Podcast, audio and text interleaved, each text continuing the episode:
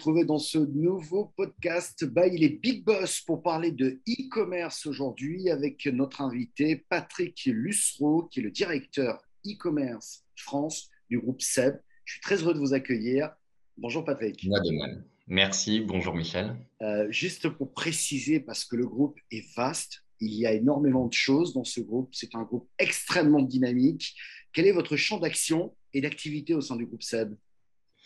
Alors, dans le groupe SEB, moi, je suis en charge du, e-commerce euh, pour la France, avec une équipe euh, à la fois composée de, commerciaux euh, qui sont en charge des bonnes relations commerciales avec nos distributeurs online, et une équipe qui adresse le e-shopper sur tous les touchpoints et leviers online disponibles. Alors, est-ce que les choses ont changé ces derniers temps? C'est une question qui est un peu rituelle, mais on va prendre un peu de recul par rapport à tout ce que nous avons mhm. vécu hein, ces derniers mois. Est-ce que les choses ont changé pour vous dans votre activité de e-commerce? Alors la, oui, la crise, a, la crise a changé beaucoup de choses. Alors le, e-commerce avait été déjà en mutation et euh, la crise, euh, bah, la première chose que ça a changé, c'est le comportement du consommateur. Donc dès le premier confinement, on s'est retrouvé avec, des consommateurs et, les Français qui ont, qui, ça a accéléré des tendances comme euh, le besoin de se sentir bien chez soi, comme euh, le besoin de prendre soin de soi, et surtout de cuisiner maison, euh, avec un engouement particulier pour les repas conviviaux à domicile. Donc ça, ça nous a beaucoup touché.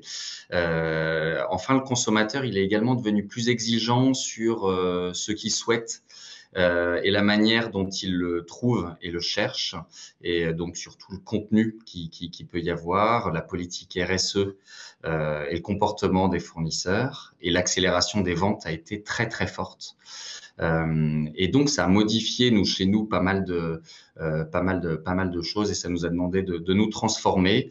Un impact fort sur l'activité euh, qui s'est retranscrit par bah, déjà un renforcement des équipes online, un gros renforcement sur les métiers commerciaux, logistique et puis, et puis contenu, euh, des investissements en retail média en croissance pour accroître notre visibilité en utilisant euh, tous les leviers euh, disponibles euh, et un retravail important de notre contenu sur les, sur les différentes plateformes et surtout euh, une forte agilité au quotidien pour répondre à des effets de demande et parfois des demandes effets champignons, donc extrêmement forts, dont on n'avait pas l'habitude avant. Il y a par exemple au début du premier confinement des demandes sur des machines à pain ou des yaourtières qui ont, eu des croissances à trois chiffres, euh, voilà, euh, auxquelles on s'attendait pas forcément euh, à ce moment-là.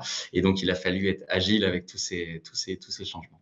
Est-ce que dans la forme de communication aujourd'hui des consommateurs, puisque vous nous le dites, ils ont changé, ils ont de nouvelles exigences, peut-être de nouvelles attentes, vous avez dû vous aussi peut-être changer euh, votre travail au niveau marketing, voire communication, pour s'adresser à eux? Quand on a préparé ce rendez-vous, vous me parliez du live shopping, par exemple. Tout à fait. Alors les, consommateurs, ils sont, euh, alors ils étaient déjà, mais ils continuent à être très présents euh, sur les réseaux sociaux, à la recherche d'inspiration de recettes de cuisine, par exemple. Ils viennent de plus en plus faire du shopping d'inspiration online, à la recherche de nouvelles marques, de nouveaux produits. Et, euh, et, en ce sens, on a adapté euh, notre communication et, euh, et, on a été, on a été très fort dans l'approche de ces nouveaux modes de communication, dont le live streaming, par exemple avec notre partenaire Cyril, Lignac, et, également le live shopping qu'on a, démarré en, en 2020. Ouais. avec ces bouleversements, très honnêtement, vous, vous êtes dans le e-commerce, mais il a fallu j'imagine, rééquilibrer le off et le online. Alors aujourd'hui, la plupart euh, de vos distributeurs sont ouverts, c'était moins le cas euh, en 2020, mais euh, comment est-ce qu'on joue le juste équilibre entre tout ça? Alors en fait, il n'y a pas eu de, rééquilibrage tel que, tel que vous l'entendez. En fait, le online a fortement progressé, mais ça s'est pas fait au détriment euh, du offline. Euh, ça s'est fait en complément. Euh, le offline est, toujours en croissance sur, sur nos catégories et, et, on assiste vraiment à une omnicanalité des shoppers. C'est important pour les shoppers sur nos catégories. Ça s'est vu sur le marché. donc on a bien maintenu tous ces moyens offline qui étaient là.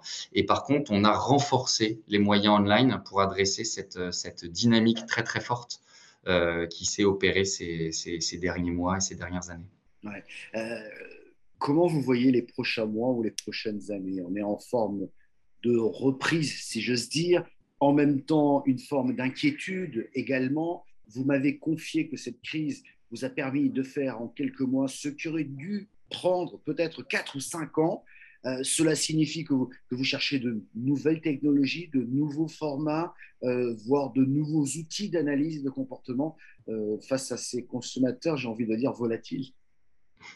Alors, tout d'abord, je pense que plus ça va, plus il va falloir parler de M-commerce par rapport au e-commerce et le mobile prend, de plus en plus sa place et ça s'est encore accéléré pendant la crise.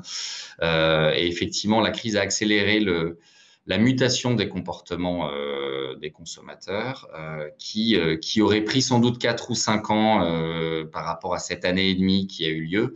Euh, donc c'était de manière vraiment générale, je vous disais ça. Il y a, on voit de plus en plus d'internautes qui se sont mis à acheter, vraiment à aller jusqu'au process d'achat sur Internet et qui ne le faisaient pas forcément avant. Et donc avec une, une accélération euh, de, euh, voilà, de ce nombre d'internautes et d'achats récurrents. Euh, on voit de plus en plus d'outils qui se mettent en place, avec la data qui devient au centre aussi des, des décisions. Comment va se passer la suite? Comment, comme on le voit, on voit une, nous un, un, un schéma toujours omnicanal très très présent et qui va continuer à se développer, peut-être encore plus vaste avec, euh, avec euh, des formats de communication comme le live shopping qui sont arrivés et qui vont continuer à se développer, sans doute le, euh, le, le, social shopping également qui pourrait, qui pourrait se développer. Et enfin, l'avenir, il va être marqué par, par la demande qui existe déjà et qui est de plus en plus croissante des consommateurs pour les engagements RSE des marques et des distributeurs. Euh, et donc, ça va demander aux marques et aux distributeurs de s'impliquer plus fortement, comme, comme le groupe Seb le fait, euh, sur le Made in France, sur la réparabilité. On annonce des produits réparables jusqu'à 15 ans. Et toute cette information-là, une fois qu'on le fait, il faut la rendre accessible de manière transparente. Donc, ça va demander aussi une, voilà, une, démarche particulière et, euh, et c'est une demande de plus en plus croissante de la part des, des consommateurs. Il y a un point intéressant. avant, si j'ose dire, c'était dans le monde d'avant. Hein acheter une machine à pain, une yaourtière, etc., on avait envie de la voir, cette machine. Voilà. Mm. Et on ne l'achetait pas sur son mobile.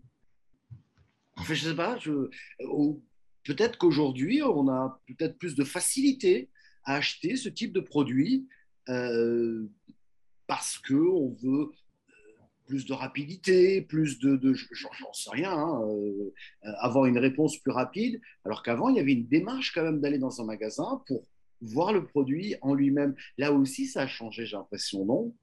Alors ça a changé et au-delà, euh, au-delà de la machine, euh, de la machine à pain, effectivement, ça a changé non, mais même de, manière plus globale, en fait, ce qu'on a vu, c'est euh, les rendez-vous euh, médicaux qui se sont faits en ligne, c'est euh, le drive qui a, explosé. Avant, on voulait absolument toucher ses fruits et ses légumes pour les mettre dans son panier. Et c'est là où on se parle de, de, mutation et de transformation en fait des comportements du consommateur qui ont fortement contribué à une croissance de, nos catégories. et effectivement, un besoin euh, moins fort de le voir en réel, même si aujourd'hui, euh, on voit dans cette omnicanalité, on voit que le, le shopper il navigue entre du online et du offline et du euh, euh il va chercher des infos à droite à gauche il va euh, rentrer dans les détails du contenu des images des vidéos des commentaires très important les commentaires des, autres consommateurs une fois qu'ils ont reçu, utilisé le produit, qui sont devenus des critères vraiment très importants pour, pour acheter les produits. D'où l'importance de regarder effectivement ce qui se dit sur vos produits, des commentaires Exactement. qui sont postés et, et, et éventuellement d'essayer d'avoir une action très concrète pour rassurer, pour rassurer les consommateurs d'aujourd'hui. Et en même temps, on s'aperçoit qu'ils sont prêts à le faire. Donc, euh, Tout à fait. Donne, hein tout à fait. Ça change la donne. Merci beaucoup, euh, Patrick Lusco, d'avoir répondu à nos questions. Je vous remercie au nom de toute l'équipe des Big Boss d'avoir accepté notre invitation en tant qu'invité d'honneur lors du prochain événement e-commerce by les Big Boss. Merci beaucoup et on se retrouve très vite. Je vous en prie. Au revoir, Michel.